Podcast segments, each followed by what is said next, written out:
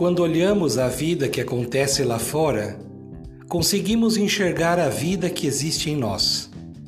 Isto porque lançamos um olhar sobre o que é bom e belo, sobre tudo o que queremos alcançar, tocar e preservar em nossa vida.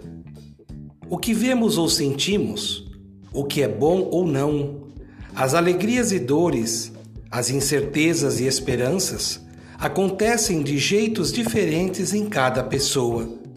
E só aprenderemos a compreender realmente quem somos se respeitarmos o tempo e o espaço de cada um. Viver é saber conviver.